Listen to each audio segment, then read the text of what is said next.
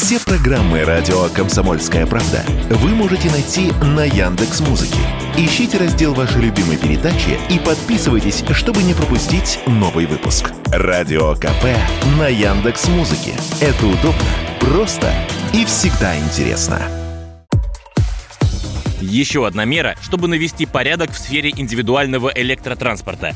Росстандарт утвердил ГОСТ для электросамокатов и моноколес. Производитель, желающий сертифицировать свои устройства в соответствии с ним, должен будет установить максимальную скорость на отметке 25 км в час, а также ввести функцию автоматического замедления в парках. Действовать этот ГОСТ будет с 1 февраля 2023 года, и пока что его исполнение добровольное. Тут надо отметить, многие модели электросамокатов из тех, что имеются в продаже, способны развивать скорость свыше 50 км в час. Именно они считаются одной из главных проблем городских улиц в теплое время года и даже причиной трагедий, рассказал Радио КП вице-президент Национального автомобильного союза Антон Шапарин.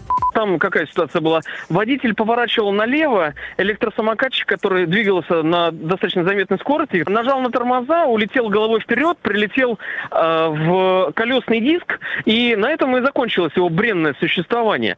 Э, э, собственно, а у человека теперь проблемы. Э, в суде пытались доказать, э, кто вот этот участник э, на электросамокате. Если он пешеход, то он не имел права находиться на дороге общего пользования и нарушал ПДД, а значит умер э, без юридических последствий для водителя. А если тот был э, пользователем э, транспортного средства, тогда, следовательно, он двигался и поворачивающий налево должен его пропустить был.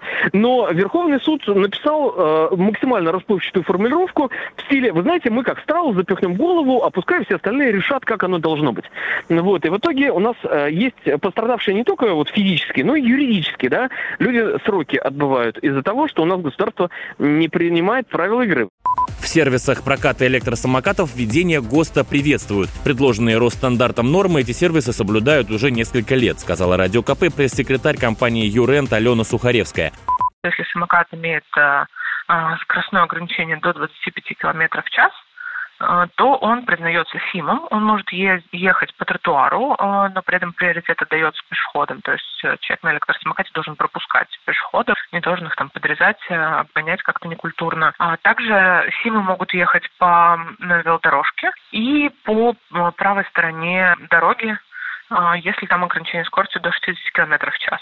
Ранее сообщалось, что в следующем году в Москве появятся дорожные знаки для электросамокатов. Дизайн уже утвержден. Василий Кондрашов, Радио КП.